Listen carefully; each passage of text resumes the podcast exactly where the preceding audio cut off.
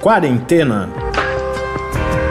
Resumo diário de notícias, pesquisas e as principais orientações sobre a Covid-19.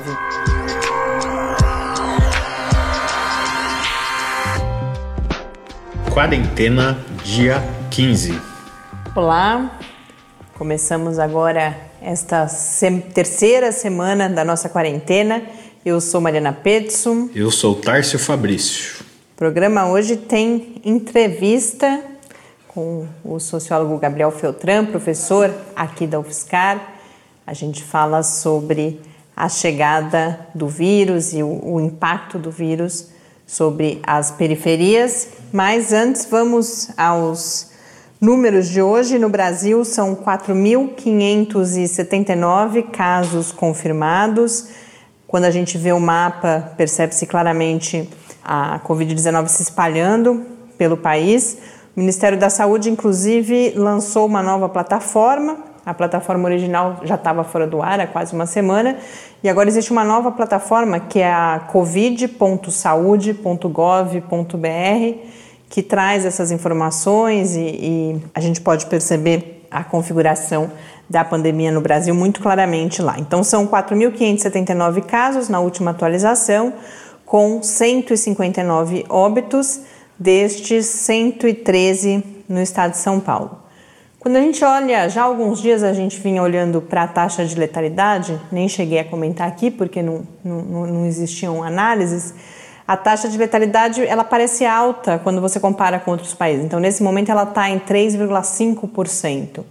Mas ontem o Davi Wip, que continua no seu isolamento, né, diagnosticado com a Covid-19, ele é, saíram matérias sobre uma fala dele em que ele vai ponderar que como há poucos testes sendo feitos no país e só os casos mais graves são, são testados, testados, e a taxa de letalidade é em cima dos casos confirmados, então essa taxa ela diz ainda pouco sobre a real situação, uh, sobre esses casos sobre os óbitos no país.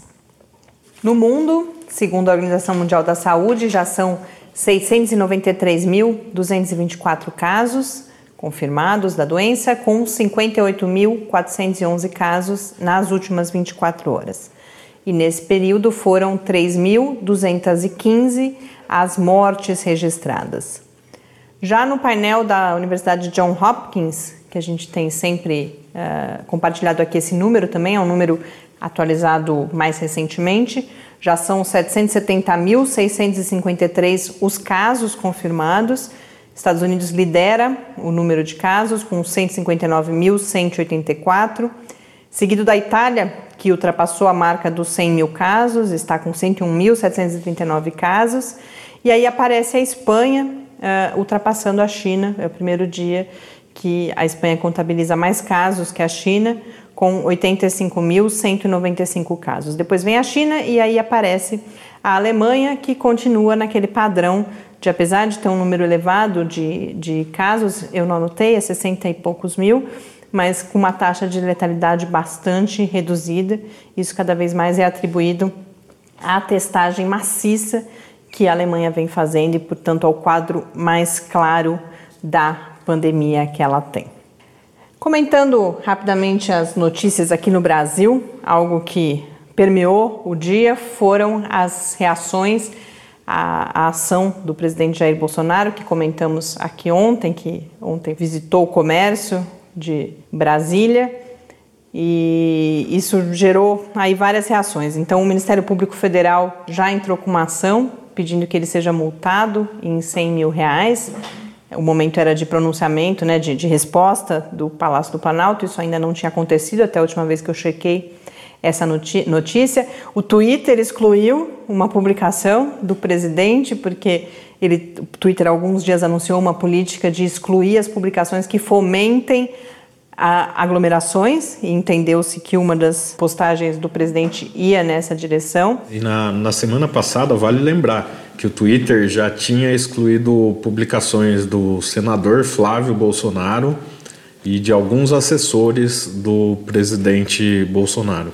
Algo que chamou bastante atenção, causou impacto, foi uma carta publicada hoje, assinada pelos líderes dos principais partidos de oposição, vários que foram candidatos nas últimas eleições presidenciais, então Fernando Haddad, Ciro Gomes, Guilherme, Guilherme Boulos, a Manuela Dávila, que foi vice do Fernando Haddad, mas também o governador do Maranhão, Flávio Dini, várias outras lideranças assinaram essa carta intitulada O Brasil não pode ser destruído por Bolsonaro. Nessa carta, eles qualificam o comportamento do presidente da República como irresponsável e dizem, literalmente, inclusive, que ele deveria renunciar. O governador do estado de São Paulo, na sua coletiva diária, também uh, criticou o presidente, uh, disse que as pessoas, para sua segurança, não deveriam seguir o presidente. E uh, a Eliane Cantanhede, a jornalista Eliane Cantanhede, no estado de São Paulo, coloca inclusive na sua coluna que o próprio Mandetta teria é, tratado com um certo escárnio, digamos. O, o presidente, é, ela disse que, que essa saída do Bolsonaro foi uma provocação, uma, uma forçação de barra para a renúncia do ministro da Saúde e que o Mandetta teria mandado à sua equipe hoje, como forma de tranquilizá-la, o poema do Carlos Drummond de Andrade, No Meio do Caminho, em que ele diz que no meio do caminho havia uma pedra. Houve reação do Palácio do Planalto, que suspendeu as coletivas do ministro da Saúde. Agora, a determinação é que as coletivas sejam todas realizadas no próprio Palácio do Planalto. Uh, isso já aconteceu agora no final da tarde. Uh, a coletiva estava terminando quando a gente começou a gravar o programa aqui. O Mandetta estava lá, deu as informações, mas também vários outros ministros. Então, uma indicação aí de aumento de controle sobre os pronunciamentos do Ministério da Saúde. Então, uma situação realmente dramática que a gente vive no país, que além de todos os outros motivos de tensão, há essa descoordenação, enfim, essa situação realmente lamentável no governo federal. Mais algumas notícias rápidas, a gente teve casos até em Fernando de Noronha já, Tarso? É, exatamente.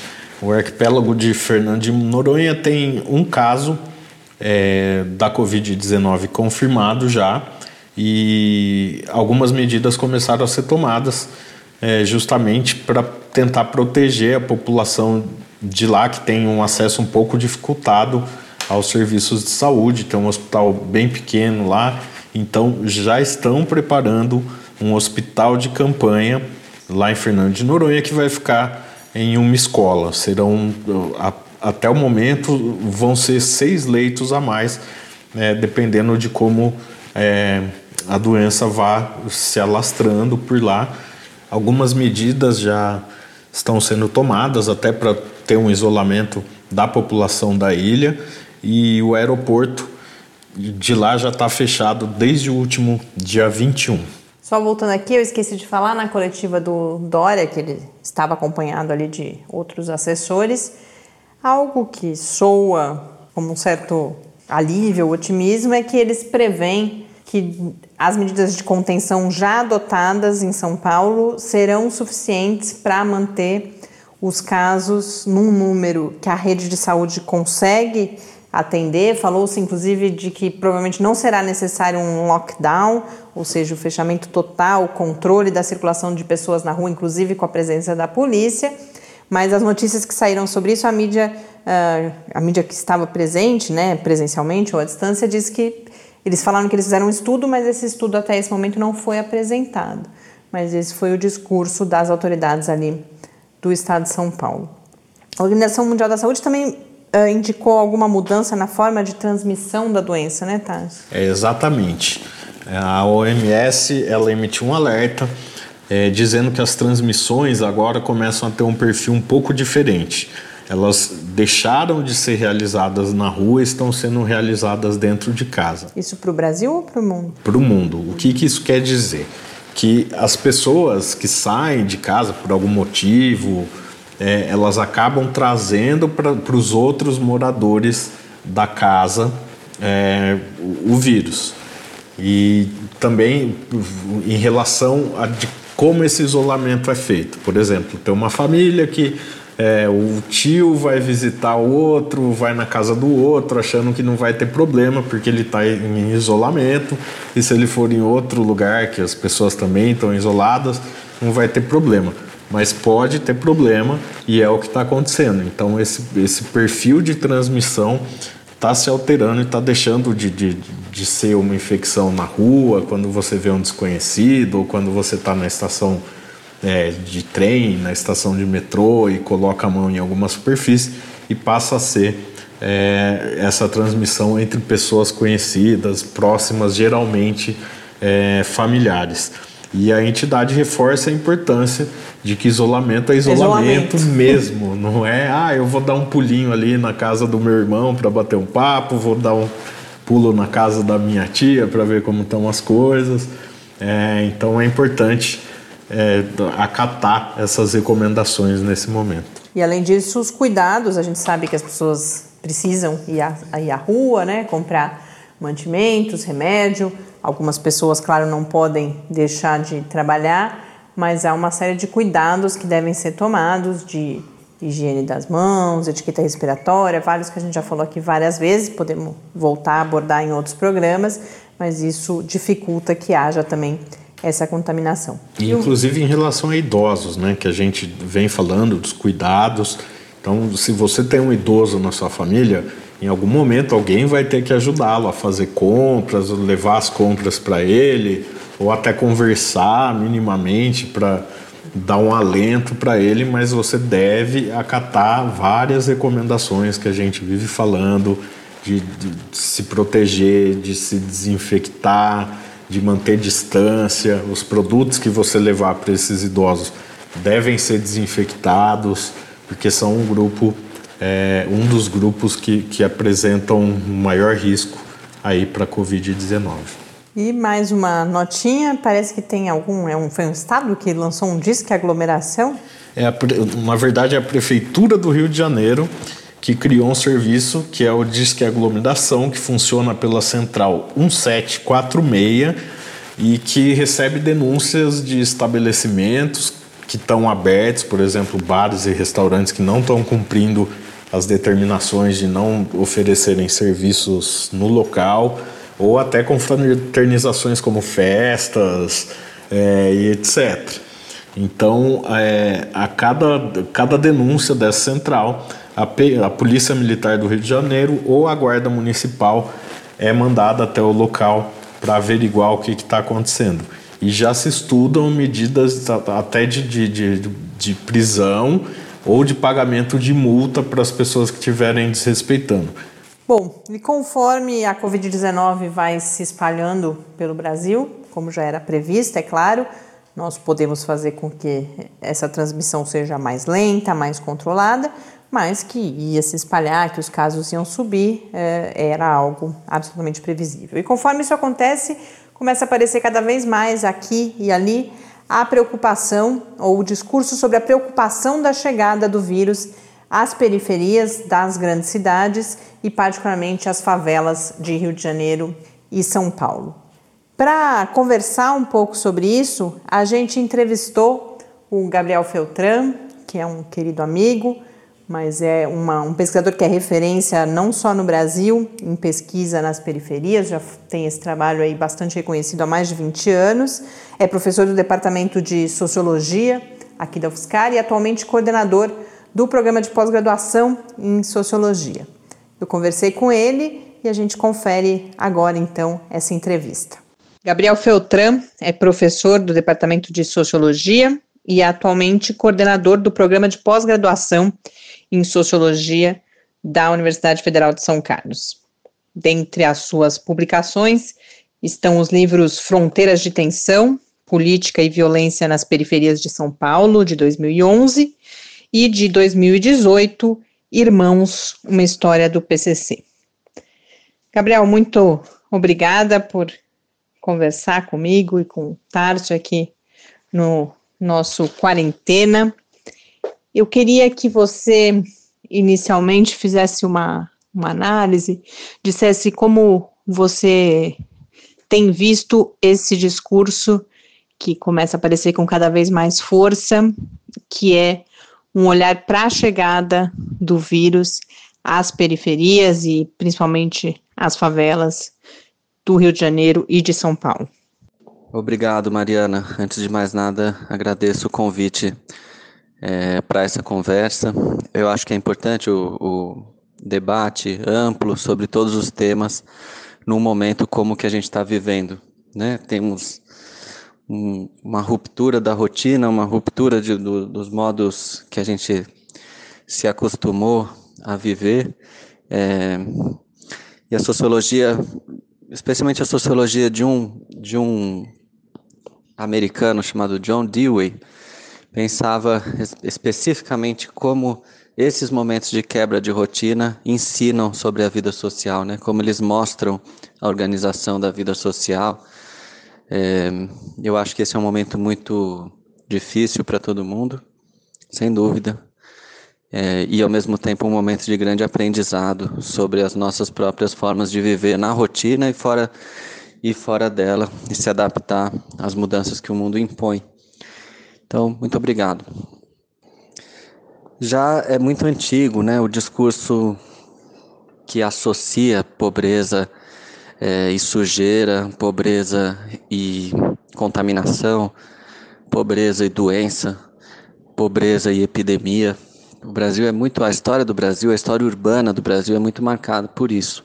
Começo do século XX, as reformas urbanas é, nas grandes cidades brasileiras muito famosa do Rio de Janeiro, é amparada por esse discurso de que os pobres é, concentram miasmas, né, concentram germes que podem depois se espalhar para toda a população.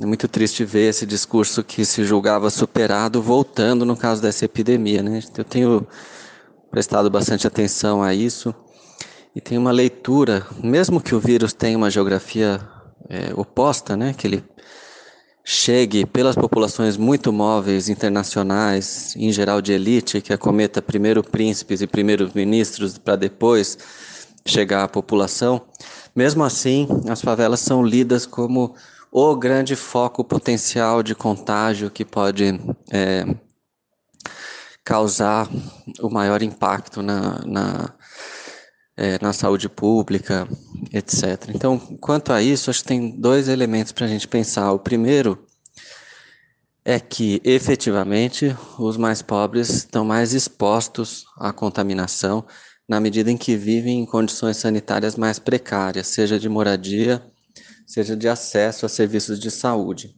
Né? Por outro lado, as favelas especificamente são lugares muito controlados, vigiados pela por uma série de políticas de Estado. Ao contrário da imagem que as pessoas têm de ausência de Estado, depois de muitos anos fazendo pesquisa nas periferias, a gente é, pensa isso de um modo bem diferente. Ou seja, há muita presença estatal nas periferias, mas quase sempre uma presença vigilante, repressiva e não uma presença de garantia de direitos e assim por diante. Mas a gente sabe que, por exemplo, o Sistema Único de Saúde no Brasil tem uma atenção muito específica com os territórios de favela, com uma presença já antiga, desde os anos 90, de agentes de saúde, agentes comunitários de saúde que percorrem o território e fazem ativamente a identificação de pessoas que têm é, doenças crônicas é, e que se tornam uma referência para a população no caso de necessidade de acesso ao sistema de saúde também. Essa cobertura é bastante sólida nas periferias é, é, graças à existência do sistema público, né, do Sistema Único de Saúde. Gabriel, além dessa presença estatal, uh, que outras forças ou que, que outros movimentos são importantes da gente considerar nesse olhar uh, para a periferia e para a periferia especificamente nesse momento de chegada da Covid-19? Estudando as periferias é, há bastante tempo, o mundo popular, as favelas, é, eu costumo dizer que as periferias, sobretudo as favelas, têm três regimes normativos, ou seja, três governos, três governantes muito distintos uns dos outros, atuando ao mesmo tempo. Né? Nas classes médias, nas elites, a gente está acostumado a ter um governo, né? o governo estatal, formado pelo prefeito, pelos vereadores, pelos juízes, pelo governador, pelo presidente. Tudo isso eu estou considerando um governo, um governo estatal, né? um governo baseado na lei, na burocracia, nas lógicas do, do mundo estatal de reger nossa, as nossas vidas, né? Nas favelas é como se houvesse três, como se houvessem três governos muito atuantes, com princípios diferentes, os três ordenando a vida da população. O Estado de um lado, as igrejas de outro lado e o mundo do crime de outro lado. E os três tentando é, ordenar a vida daqueles grupos. Né? Então, um governo já dá trabalho, imagina três. Né? Então, as periferias vivem hoje uma dificuldade com, com orientações é, vindas desses três lados. Nenhum desses três campos tem conseguido mostrar um caminho claro, é, unívoco para o comportamento das pessoas e para a ordem do lugar. Especificamente em relação ao mundo do, do crime, eu vi algumas notícias, inclusive em inglês, de, de, de veículos de comunicação fora do país, falando que as facções teriam um papel, estariam já exercendo o papel de manter pela força as pessoas nas favelas em casa. Você tem informação sobre isso? Como que você está vendo essa atuação do crime nesse momento? Com relação à presença do mundo do crime nas periferias, nas favelas chegam informações também contraditórias, né? Então, por exemplo, no Rio de Janeiro, onde o crime tradicionalmente tem controle territorial armado, né, ficam integrantes do crime nas fronteiras do território com armas, fazendo daquele território um espaço é, de hegemonia de uma, de uma facção criminal. É, a gente tem escutado histórias de toque de recolher e do crime atuando para ordenar os territórios e evitar aglomeração. Nem em todos os lugares o crime atua dessa maneira, fazendo controle territorial. Todo o estado de São Paulo, PCC, por exemplo, atua de uma maneira muito diferente disso, né? É, e nem em todos os estados o, o crime, quando faz controle territorial, atua na mesma direção de produzir é, orientações para evitar aglomeração e para produzir as quarentenas, né? Então, o crime no Brasil se mostra como uma instância de poder muito heterogênea, de lugar para lugar, é, e me parece que nesse momento o crime segue aquilo que tem sido veiculado majoritariamente em cada espaço. Né? O crime, é, a liderança criminal, digamos assim, o controle criminal sobre as periferias, não me parece nesse momento ser protagonista é, do ordenamento mas parece esperar do Estado a orientação e talvez da igreja as orientações mais precisas de como deve se proceder. Agora, sobre a, sobre a orientação que vem das igrejas, é, eu queria distinguir aqui dois níveis. Um primeiro nível que é das igrejas menores, das igrejas locais, né? Eu estou me referindo mais especificamente às igrejas evangélicas, porque são as igrejas evangélicas e principalmente as pentecostais que têm mais inserção de base hoje nas periferias. Acho que nesse nível da, das igrejas de base, as informações que eu tenho são que os cultos estão suspensos e que a ideia dos pastores, dos diáconos, é orientar a população para evitar aglomerações, conhecendo os riscos que isso traz, que efetivamente isso traz hoje. Né?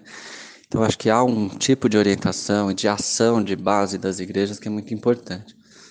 De outro lado, o que a gente viu nos últimos dez dias, em termos de orientação das grandes lideranças religiosas, é temerário, né? absolutamente temerário, dizendo que é, Satanás, é, colocando informações falsas para circular, especialmente Edir Macedo botou um, um vídeo de um profissional irresponsável da Escola Paulista de Medicina, que dá vergonha na comunidade acadêmica, né? um médico dizendo que esse vírus não é de nada, um patologista da Escola Paulista que não, não merece sequer a citação, mas dizendo que não há problema nenhum, que em três meses ninguém mais ouviria falar sobre nada disso, que era a histeria da imprensa e interesse de chinês. É, então, passando informações muito falsas que aí sim são veiculadas por pessoas do nível de relevância, né, de liderança do Edir Macedo. Então, isso causa muita, isso causa muita preocupação. Né? num momento em que se quebra a rotina, num momento em que se, a população espera que as suas lideranças tragam orientações de como a vida deve funcionar a partir de agora, você tem lideranças dessa importância produzindo desinformação é, a rodo, né? Então, isso me preocupa demais. E como que se encontram essas diferentes forças, então, Gabriel? Então, você tem de um lado o governo estatal dizendo coisas contraditórias. O governo do estado diz: vamos todo mundo ficar em casa. O governo federal diz: não, não, a economia não pode parar, vamos voltar para a rua. Daí você tem as igrejas fechando as portas e dizendo: não, é muito perigoso o que está acontecendo agora. Não, é, vamos dar uma parada na igreja porque não pode ter aglomeração. E de outro lado, um dos maiores é, líderes religiosos do Brasil, Edir Macedo, dizendo que isso é coisa do Satanás, mas que é, o vírus não é letal, que não tem problema nenhum, que na verdade é uma conspiração da China para ganhar dinheiro é, com isso. Ou seja, disseminando desinformação. Né? E você tem o terceiro governo, digamos assim, do universo criminal, que se comporta de modo muito diferente em cada lugar. Então, tem lugares em que você vai ter um chefe local que vai dizer toque de recolher, todo mundo para casa, e você vai ter outro lugar que o, o, um grande traficante vai continuar fazendo baile funk, mesmo contra todas as, as determinações sanitárias. Então, as periferias hoje elas estão é, imersas num conjunto muito grande de desinformação é, de, de informações muito contraditórias vindo dos três regimes normativos, dos três modos, das três instâncias governamentais que regem é, a ordem urbana e a, e a ordem dos territórios de favela, de periferia. Este foi então Gabriel Feltran, professor do Departamento de Sociologia da UFSCar, para quem eu aproveito. Hoje eu não mandei abraço para ninguém no começo do programa.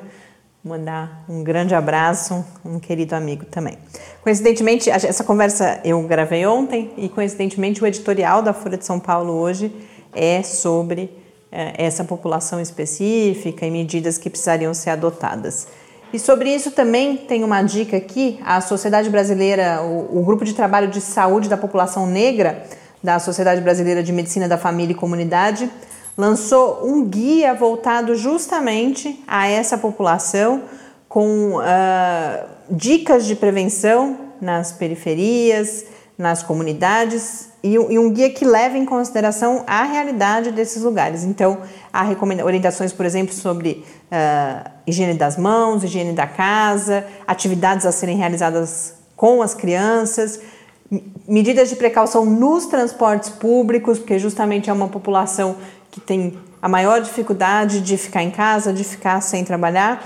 Então, um material bastante interessante. A gente compartilha depois lá na área do site do Lab, que é o www.lab.ufscar.br barra quarentena news, onde a gente coloca as principais notícias comentadas aqui, principalmente aquelas que têm uh, conteúdos adicionais ou que têm recomendações. E esse material então está lá e eu recomendo também o Facebook da Sociedade Brasileira de Medicina da Família e Comunidade, que nos últimos dias, já semanas, tem bastante conteúdo interessante. Para o programa de hoje não ficar muito comprido, a gente teve a entrevista, eu queria fazer uma observação rápida sobre máscaras. Depois a gente volta a abordar isso em programas futuros, mas começam a proliferar ainda mais fora do Brasil, mas eh, vira e mexe a gente ouve falar sobre isso aqui no Brasil também uh, notícias dizendo: bom, será que se o uso de máscaras fosse mais disseminado na população, isso realmente não, não protegeria, não, diminui, não diminuiria a taxa de transmissão? Isso, inclusive, por causa de alguns pronunciamentos de autoridades asiáticas, chinesas particularmente, mas também uma medida na República Tcheca que tornou o uso de máscara em ambientes públicos obrigatório. E por causa disso, várias dessas notícias saíram e a revista Science, o periódico científico Science, publicou, dentre outras coisas, uma espécie de. de é, um, é, um, é um artigo, uma notícia mesmo, mas que faz uma compilação disso e vai colocar todas as ponderações que a gente já falou aqui várias vezes também, os motivos pelos quais o uso de máscara por pessoas saudáveis não está sendo recomendado. E esses motivos vão desde a escassez desses materiais para aquelas pessoas que mais precisam, que são principalmente os profissionais de saúde, mas também as pessoas já infectadas, porque aí sim é uma medida que impede uh, uma transmissão através das gotículas. Mas também, e aí é o que eu não queria deixar de falar aqui, porque realmente essas notícias estão se multiplicando, mas depois a gente volta a falar sobre isso, vamos buscar até pessoas que possam comentar. Nesse texto da Science, todas as outras matérias que eu vi, eles falam, não, porque pode, no, da Science menos, mas nas outras, pode ajudar a prevenir se utilizadas corretamente, se tomar, mantidas todas as precauções relacionadas à higiene das mãos, a não tocar o rosto. E o que a gente tem visto, as poucas vezes que a gente sai para a rua, vai ao supermercado, é que o uso, em geral, não é correto. Primeiro que pela escassez, ninguém troca máscara a cada duas ou no máximo quatro horas, que é o que é recomendado. Uhum. Você tem uma série de cuidados na hora que você troca a máscara. A pior coisa que você pode fazer é tocar a máscara, porque se, se há vírus, eles estão acumulados ali. ali. E o que todo mundo fala, pode gerar uma falta, falsa sensação de segurança que faz com que você lave menos as mãos, que você se aproxime mais do que você deveria das pessoas. E eu, sinceramente, às vezes que eu fui ao supermercado, particularmente da última vez que o uso de máscara já estava mais disseminado, o que você vê é máscara no pescoço, é as pessoas conversando próximas porque estão de máscara. Então, cuidado uh, com essa questão das máscaras, porque as pesquisas, quando a gente vê de eficácia ou esses comentários, falam, não, até é melhor do que nada tal mas desde que usadas corretamente. E isso não é o que a maioria das pessoas faz, e além disso, a gente tem ainda no Brasil, particularmente, essa questão da escassez das máscaras para aqueles que mais precisam, que são os profissionais de saúde. Então, por enquanto, a recomendação do Ministério da Saúde, da Organização Mundial da Saúde, continua exatamente a mesma. Quem precisa de máscara é profissional de saúde e são as pessoas já infectadas ou aquelas que cuidam das pessoas doentes. Mas a gente volta a falar sobre isso aqui em programas futuros. E para relaxar um pouquinho no final, uma notícia curiosa hoje triste, claro, foi de um, um, um aproveitamento da situação para o roubo de uma obra de arte importantíssima, né, Tarso? É, exatamente, um quadro do Van Gogh, ele foi roubado de um museu holandês que estava fechado desde o dia 12 de março, cumprindo aí as medidas de isolamento impostas ali na Holanda. A pintura é o Jardim da Primavera de 1884, foi roubada nessa noite no Museu Singer Lauren. Você conhece? Não. E esse quadro, na verdade, ele é de um outro museu e estava emprestado. Então alguém aproveitou aí a oportunidade que a quarentena trouxe do fechamento do museu. Provavelmente é, a segurança foi um pouco relaxada, até como uma forma de tentar proteger né, os trabalhadores ali.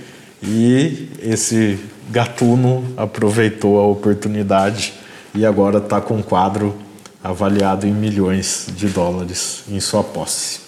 Eu tinha mais algumas pautas aqui, uh, novas dicas de saúde mental, também uh, um estudo interessante sobre a relação entre isolamento e recuperação da crise econômica, mas a gente está ficando cada vez mais relaxado com o tempo, né? cada vez o programa fica mais longo.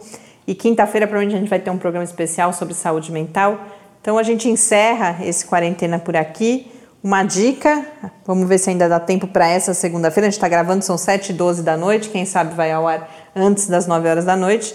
Mas o Metallica uh, tem realizado as Metallica Mondays, em que ele uh, divulga nos seus canais, no YouTube, no Facebook, concertos históricos da banda, sempre às segundas-feiras, às 9 horas da noite. Então, para quem curte, essa é a dica de hoje. Um grande abraço, fiquem bem, fiquem em casa e até amanhã.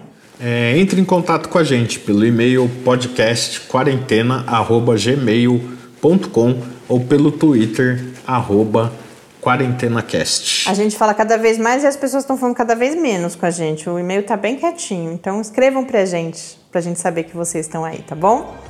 Até amanhã. Quarentena é uma realização do Laboratório Aberto de Interatividade para Disseminação do Conhecimento Científico e Tecnológico, o LAB, da Universidade Federal de São Carlos, e do Centro de Desenvolvimento de Materiais Funcionais, CDMF. Pauta, produção e apresentação: Mariana Pezzo e Tárcio Fabrício. Arte e design de Henrique Mateus. Desenvolvimento web: Eduardo Martins. Edição de áudio: Lucas Stefanuto. Apoio Fundação de Amparo à Pesquisa do Estado de São Paulo.